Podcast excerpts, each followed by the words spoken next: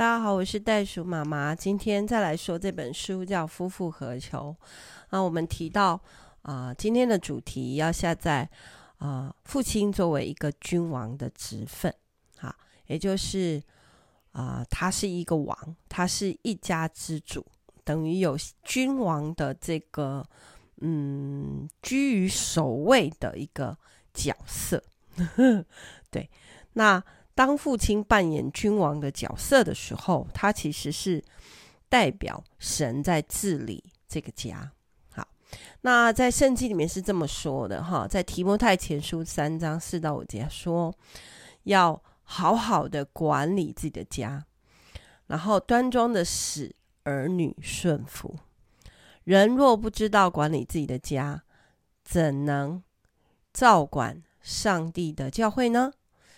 因为啊，家庭就是教会的雏形嘛。好，那治理、管理这个字的原文在希伯来文是这样说的哈，呃，比较是这个意思，就是站在前线或居于首位的意思。呃，也可以另外一个角度来说是统管、保护、控制。好，那所以爸爸在家中是居首位的。那他愿意选择委身在这个家庭里面，好，委是委屈的委，啊，那当然啦，这个要其实我觉得，呃，学习彼此相爱，本来就会有一种，就是要自己这个小的我就会稍微委屈一点嘛，所以我们会讲说，婚姻关系里面也叫做委身。然后跟呃，就是爸爸或是妈妈的这个角色里面，我们在这个家庭里面，我们叫做委身。所以说，爸爸在这个家里面虽然是家中的首位，但是他愿意委身，愿意承担各种生活上的重担和风险。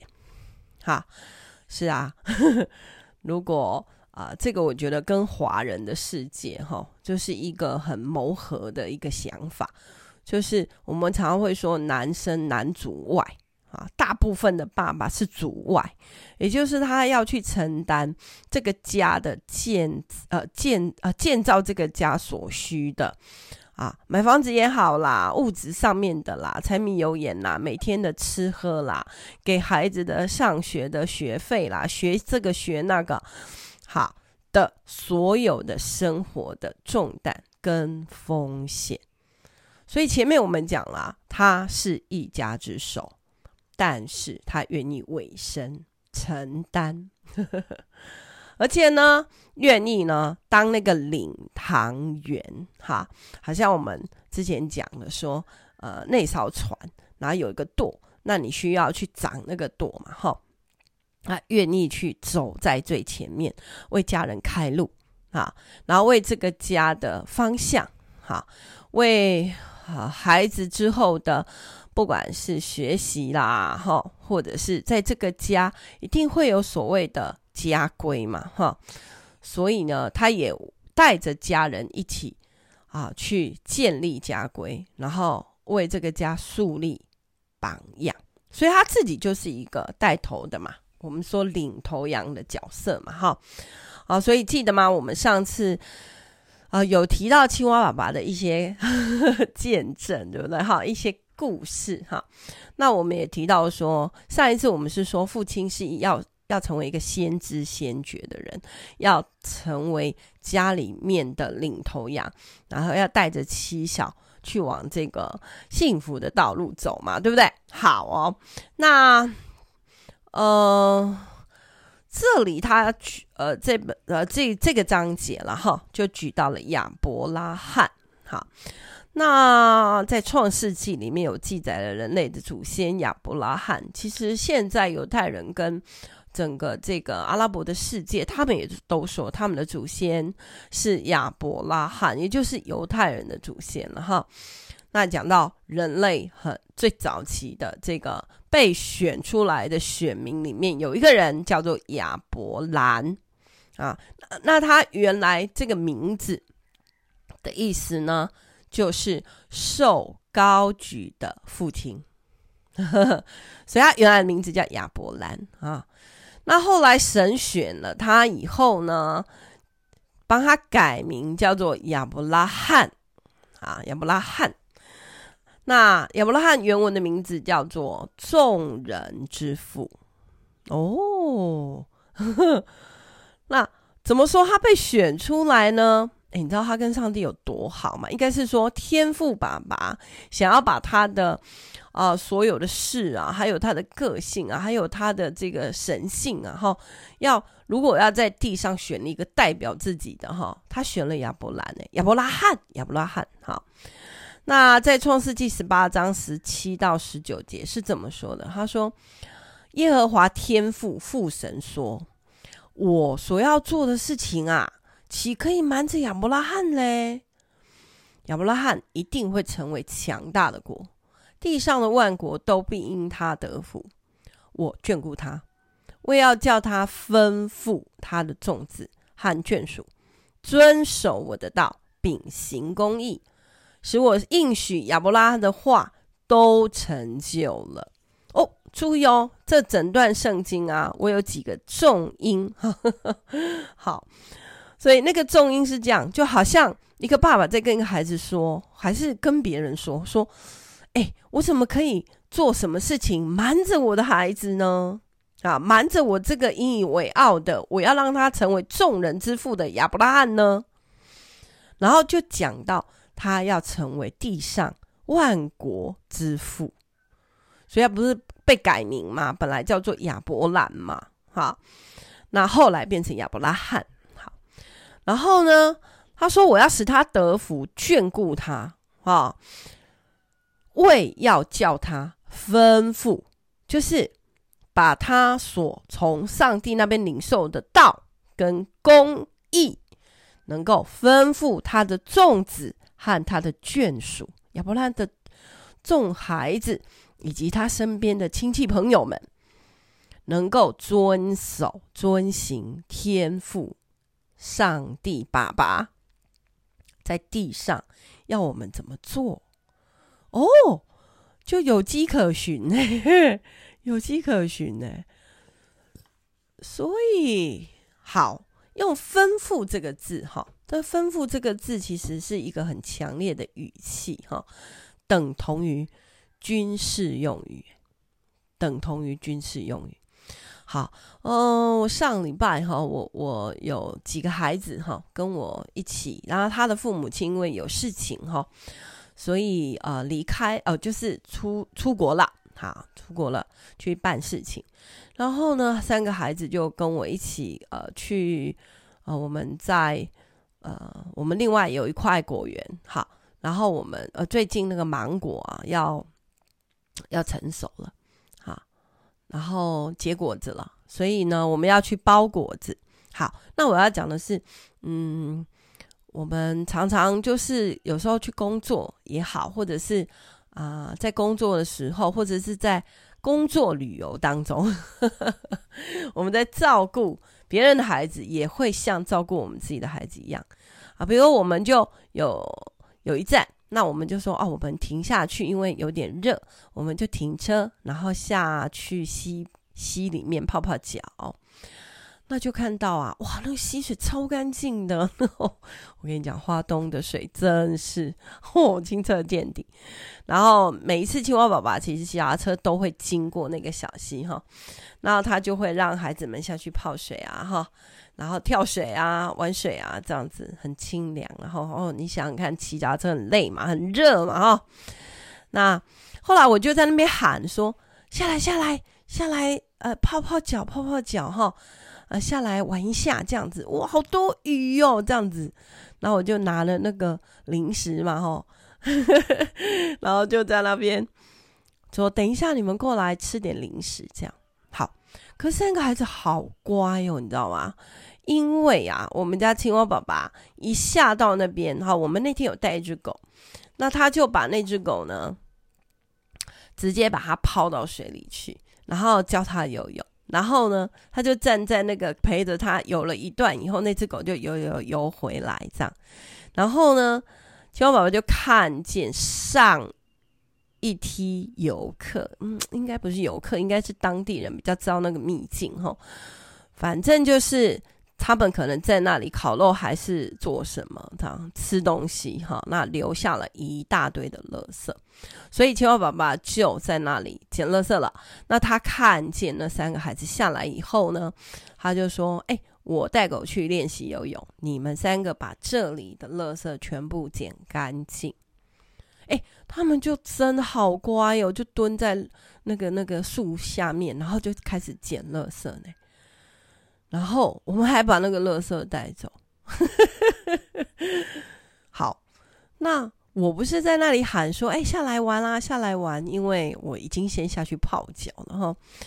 那他们就捡着垃圾，然后我就叫了好几次，我就发现说，哦，他们是那种喜欢完成任务工作，但可能玩对他们来说就不是一个吩咐或命令嘛。所以青蛙爸爸讲的话是比较像吩咐，哈，像一个呃，这个啊。军事用语，呃，因为要叫他们做对的事嘛，哈，啊，在那里捡垃圾。那我的话就比较不像，哎，我就是说，哎，过来玩，过来玩。那可是我就叫到有一点，有点，有一点点气，我就说奇怪嘞，你们三个孩子为什么我叫你们，你们要回答嘛？如果不想玩，那就说啊。就回答一下说，袋鼠妈妈，我们不想玩，哈，会不会说，哈？那我就讲了一个故事，我就说，对啦，叫你们玩不是很很重要的事情，哈。但是呢，哎，你有看过母鸡孵小鸡，就是带着孵出来的小鸡嘛，哈？他们当然是没看过，但是我有啦。好，我在这个啊，我去云南。做志工的时候苗寨子，然后还有在我们家我有看过，就是那个母鸡真的会打开它们的翅膀鼓起来，然后所有的小鸡全部躲在那个翅膀底下。那小鸡再大一点的时候，吼，那个母鸡只要就是感觉有危险的时候，它就会发出一些声音，然后那些小鸡都听得懂那个声音。很快哦，快速移动，然后就藏在妈妈的翅膀底下。所以我说那个叫做顺服，因为如果你不顺服，你如果不听话，那你就会被吃掉啊！那小鸡会被吃掉嘛？被老鹰吃掉啊？啊，可能被蛇吃掉啊？可能被什么这样？或者是同样的这个公鸡啊，欺负他们啊？好，所以当妈妈。母鸡一发出那个声音的时候，所有的小鸡二话不说，什么都不要想，啪就赶快躲进去。啊，我就讲了这个故事给那三个孩子听。我说：“好，我是叫你们来玩，你们可以啊，这个不要玩，但是要记住，听到话的时候要回话，哈，要回答啦。特别是如果长辈在跟你们讲话。”啊，其实我是在引导他们啊，要要回答啊，因为就是三个还非常害羞哈，那可能也鲜少跟外面的人相处哈。有的时候我我们自学的孩子会有一点点这样子的状况哈，就是比较少跟别人有社交哈。那那天啊，但是我其实是很很很怎么说，就是。我我是觉得三个真的太乖了哈，那很乖很乖。那他们呢？但是他们对于这个青蛙爸爸给的这个任务啊，尤其是吩咐他们去做的事情，他们会哇，真的很认真呐哈。后来我们就去包芒果，那、呃，有机会再聊包芒果的事情。OK，好，我们要继续哈，继续讲这本书哈。那么啊、接下来。呃，我们就要从这个耶稣啊，跟呃天父的关系，再来学一点点这个叫做天上的家庭的家规。好，那个也就是说，我们白话文说一点，我们说他是我们的阿爸天父嘛，吼，阿爸贝嘛，吼，他是我的父亲，在天上父神。那耶稣称他为父哦，好，所以呃，耶稣真的这个人就来到地上，那他什么事都问天父，诶，或者是应该说，他是按照天父的吩咐来到地上。那我们来看几，就听几段。圣经哈，这个嗯，也就是这几段圣经会说到耶稣他描述子，也就是他自己跟父神的关系。那我觉得可以，我们来看看他们的模式跟我们现代的妇女养儿育女的模式到底一不一样哈？有什么是我们需要学习的哈？那在约翰福音十二章四十九到五十节，啊，是这么说的哈。约翰福音十二章四十九到五十，因为我没有凭着自己讲，唯有差我来的父已经给我命令，叫我说什么讲什么。那我也知道他的命令就是永生、永恒，所以。我所讲的话，正是照着父对我所说的哦。所以你看，我们说耶稣，好，他是我信仰的这位神呐，好，那他来到地上成为榜样给我们看嘛。那他说我讲什么说什么，全部都是我的天父爸爸给我的命令，所以我照他说的，照他所吩咐的去做，哇！这个就是圣旨啊，圣旨嘛，好好，所以他完全就是照着啊天父给他的命令，他来了。那这个命令是什么呢？是约翰福音十四章三十一节说的：“只照着父亲的吩咐，所以走向十字架。”这是一件顺服的终极考验。怎么说呢？他在钉十字架之前，吼，他讲了这段话，在约翰福音十四章三十一节说：“叫世人知道我爱父。”这个“我”就指的是耶稣，并且父怎么吩咐我，我就怎么行。来吧，我们走吧。哎，走去哪？走去钉十字架。在当时罗马的这个政府底下，钉十字架是一个酷刑嘛？哦，他是要流血的，他是对一个罪犯最严重的死刑，好，而且不是啊、呃、马上死，是慢慢死，好，所以他听天父的话，甚至付上死的代价。哇，这么听话呀！哦，这个听话的等级是最高级了吧？所以希伯来书第五章第八节这样说：他这个他就是耶稣，虽然称为儿子，啊，他虽然是神的儿子，但是还是因为所受的苦难，学了顺从。所以，耶稣的顺服，最终的代价是会去死啊，应该是说走上十字架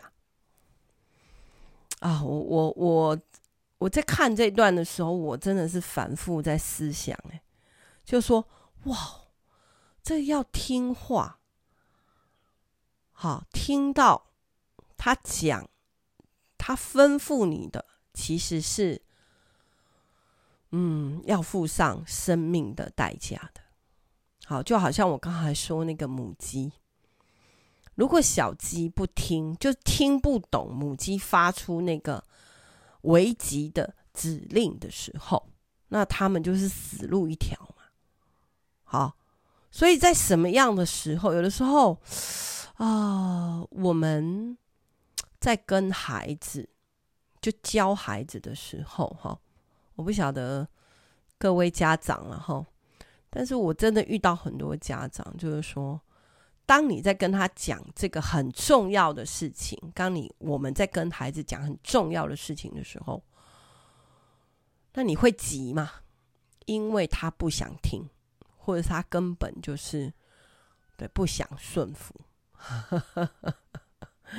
对，他也不想把你的吩咐当做是很重要的指令。那但是对我们来说，我们会像那个亚伯拉罕一样啊，我们因为得到了天父的指令，他说我们要做众人之父嘛，哈，所以要把。上帝天父爸爸吩咐亚伯拉罕做的事情是什么呢？秉守、遵守我的道，秉公行义呀！好，所以要教导他们走义路啊！啊，那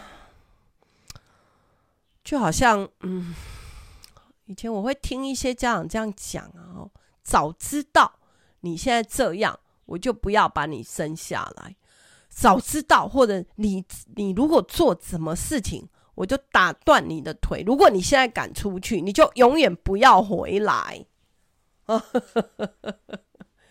哦，那种重话，那种嘿，那种就是用生跟死啊，分离呀，啊，一定要讲到这么严重，为什么？因为就是真的做到，让我们觉得会危及 他的生命品格、他的个性啊！你说打翻牛奶那个是小事哈，也就是当孩子如果踏上不公义的路、踏上恶路的时候，那我们是不是真的会像这个父亲一样，有权柄告诉他的孩子说：“不可以，你不能这样做。”你不可以，你明明知道他向左转就会死，那你一定会跟他说，你马上向右转。但是就看他平时有没有在小事上就听你的话，因为我们一定不会让我们的孩子去死啊。所以再换一个角度看，哇，哪一个孩子听话听到知道要走上十字架，他还愿意顺服呢？啊，这个。后来就紧接着解释为什么呢？其实耶稣知道，他虽然死，但是他会死里复活。也就是虽然只是，就是说那个死只是肉体的死啊。那他甚至最后他知道，他肉体三天之后也会复活。那怎么说呢？约翰福音第十章十七到十八节，哈，他是这样说的：“我父爱我。”因为我将生命舍去，那要舍去了，好再取回来。所以没有人可以夺我的生命，是我自己愿意舍去的。那我有权并舍了，也有权并可以取回来。这是我从我父所受的命令。哇，白话文怎么讲啊？这个讲的有点哈，所以。我们来解释一下哈，耶稣是这样说，他说哈，我其实很清楚，我爸爸爱我，天父爱我，而且我真的很清楚，天父爱世上所有的人，所以他让我道成肉身，成为人的样子，来地上走一回给人看啊，然后呢，好，我领受了这个命令，我知道我来地上。好，我要把我天父的吩咐，我天上爸爸啊，要我做的事情做到。虽然我也知道很难。你们记得耶稣在钉十字架之前，他做了什么？他他的祷告是说：“父啊，这杯太苦了。”也就是走十字架的的路，或者是上十字架去死，这个肉身要经过这么多的痛苦，太难了。太难了，所以耶稣也曾经这样说：如果可以，可不可以把这个苦悲啊，把这个这么难的事情从我身上拿走？但是后来他又想到，好，我觉得耶稣他很快的，就是知道哈，他说：但是不要照我的意思，要照你的意思。所以这个是一个儿子在跟父亲的对话，我觉得这是最高级了，真的。我自己一直在想哦，那个画面，还有那个对话，还有那个，嗯，就是要去舍命啊。刚才我们说尾声，你总是要牺牲很多自己，能够成就这个家。所以我们说啊，不只是母亲牺牲哈，我们有的时候想说啊。女人好像牺牲比较大哈，因为要怀孕生孩子嘛，肚子会大嘛，哈，然后这个皮肤会拉宽嘛，哈，牺牲好像比较大，其实不是诶，男人一样要牺牲诶，因为他他也可以只做他自己啊，他也可以只很自私的顾他自己，但是他愿意为这个家庭委身哈，然后愿意学习。而且承担各种生活里面的重担跟风险，哎，那这个都是需要有榜样可以看的。所以，如果啊，我觉得一个基督徒的爸爸哈，他是幸运的哈，因为他可以从圣经去学耶稣怎么顺服天父，那也可以把这样的顺服交给我们的孩子哈，就有迹可循了，知道吗？好。所以就要谈到，当一个如果这个爸爸他就是家里的居首位的啊，他就是老大，那爸爸就要带着妈妈来为这个家设立一些规则啊。我们说家规，哈，那设立家规就可以怎么样？把我们从耶稣跟天父。的关系，他们的模式，天上的这个父子的模式，然后呢，用在地上生活，地上的小家这个模式，哈。那所以呢，好，那应该是说，你要设一些界限，哈，因为人就是人嘛，人总是有很多的这个，呃，喜怒哀乐。那你要怎么叫一个个体他学会顺服呢？他其实是需要被引导啊，要被教导啊。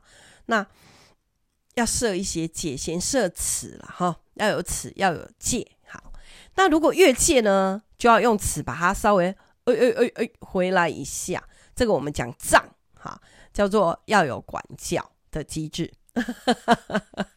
好，那管教这个。事情我之前曾经有分享过哈，所以可以从回去听这个一千颗珍珠里面有所谓的管教篇啊，那我有提到我们家的管教的一些家规，那就来聊聊他们呵呵 呃从小到大家里大概有一些基本的东西哈，呃，我们我们就称它为家规啊，就是你们要。讲一个你们家的游戏规则嘛，哈，那由爸爸带着妈妈，我们想好，然后一起沟通，有共识了以后，然后好，例如呢，例如我们家的电视遥控器都不是孩子可以拿的，所以是爸爸妈妈才有资格选择看什么节目啊。但是以前我们家其实没有电视啦。所以也没有什么，但你记得那个啊，手机刚出来啊，其实呃，应该说电脑，电脑刚出来的时候，嗯、呃，那时候没有什么社群的网站，然后或者是 App，然后就很简单的，我记得他们就是好像在聊天嘛，会会有一个有一个我忘记了那个叫什么休闲小站还是什么的，好。然后，对，我们家老大就开始会用这个东西。那时候电脑我们就把它放到客厅来，好，就不是让他们自己在房间里面用。好，那也没有，对啊，那时候也没有，也可能让他们每一个人都有一个电脑。然后，所以，呃，后来我们在老大国中的时候就选择自学嘛。我们回来，那那时候也。开始跟孩子们沟通为什么要自学，那自学的目的啊，还有就是使用这些 3C 产品，啊、就是 3C 这个使用的规则，我们都是事前讲好。那他们要用这个上面，要他在电脑上做功课嘛，啊，做报告啊，然后呃印可能要存照片呐，哈等等的。那时候手机刚出来也没有那么多功能呐，那时候现在就是手机功能很多了。那所以，呃，那时候雅雅，我记得她第一只小手机就是接收爸爸救的嘛，哈。那为什么需要拿手机呢？因为她要做坐火车转好几班车，然后去学英文，还有去上课，哈。那时候自学嘛，好啊，那。学习也是要定一个时间呐。那我们在申请自学的时候，我们呃，现在我在帮一些自学家庭，我们有时候我们就会一起写一些教案，好，所以那个也就叫做规则嘛，好，游戏规则嘛，哈，好。那既然是家规，当然是家里的人嘛，好，就大家要一起来这个来共同经营这个家的嘛，好。那到青春期，大概就会面面临到他们喜欢可能跟同学出去玩啊，或者是两性吸引的这些原则嘛，哈。好，那就讲一下他们当时就是要出游的一些原则。那我们就会问嘛，又问几个事情。好，呃，就是人事史地物，哎，跟什么人去，跟什么人啊，然后要去哪里呀、啊？哦，那什么时候去嘛？哪一天嘛？哈、哦，就是计划啦，schedule 就要先出来哈、哦。那要去哪里做什么嘞？哈、哦，是例如说啊，好去新竹，然后逛百货公司。好，那你预计多少钱？要花多少钱？这个事情我都要带着他们去，因为那时候我们都自学嘛，我就要这个就是数学，生活数学，我们就要问。那你是要预计花多少钱啊？例如从这里坐火车到新竹，然后从新竹再接驳车等等的。好，最后几点回来？好，那或者是可能需要出去跟同学住啊？那住哪边呢、啊？然后去人家家里啊？你要做家事啊？你不能白白的住啊？哈，好，所以这些是出游的家规规则。那我们也有家庭日嘛？哈。就是也是从他们很小，那之前我有讲过，说我跟孩子们交换日记呀、或者是我们有约会的日子，然后约会的时间，所以这个其实都是他们从小到大慢慢累积出来的一个生活的模式。好，那我们都先把规定讲在前面，好，免得他们触犯。那有没有越过越过的时候？有。其实对，就在我的管教篇里面有讲过，就要把我的那个家法拿出来哈。好，那家庭日我们一直到现在每每一年我们都还是会有一到两次的家庭日。好，那因为嗯老大现在结婚了啦，有他自己的小家，那我们也是尽量能够哈可以全家聚在一起的时候，或者是大家就变成说要分开，然后总是要。呃，找时间在一起这样。那现在他们是成年人啦，啊，我三个孩子都成年了。当他们满十八以后呢，还住在家里的话，那就要规则就是要给我们房租跟他们的伙食费，就生活费。对，例如如果要开家里的车出去，就要请他们加油。那如果是家里需要的，比如我们去买菜什么，那就不用嘛，哈。但是如果你是要啊、跟朋友出去玩，那你要用车。好，像黄书人就很喜欢冲浪，他有时候会约朋友去冲浪，那他就必须要把油加满啊，才开回来啊，不可以让那个车子没有油。好，他要付油费。好，那家里面的家事的责任啊，分担啊，吼。还有就是，我们家是一个家庭事业嘛，所以我们在这个经营家庭事业的各样的分工上面，那他们也是跟我们有一些的规，就是对啦，家规啦，就是事先谈好的啦，吼，好不好？孩子大了，呵，也是要事先谈好，哈，也不是说啊，就是因为自己的孩子嘛，你不用怎么说啦，哈，没有、哦，我们就事前说、哦，他爸爸说啊，如果他们不愿意好好的在天人岩屋，就是接下来的日子，然后比如说我们要做荒野嘛，哈，我们要做生态环保，如果他们真的没有这些感动意向的话，哈，那他们如果做违背。这个生态环保的事，或者是他们很想要呃去去，当然他们如果想要去外面建立他们自己的家，我们一定是很大的祝福给他们哈。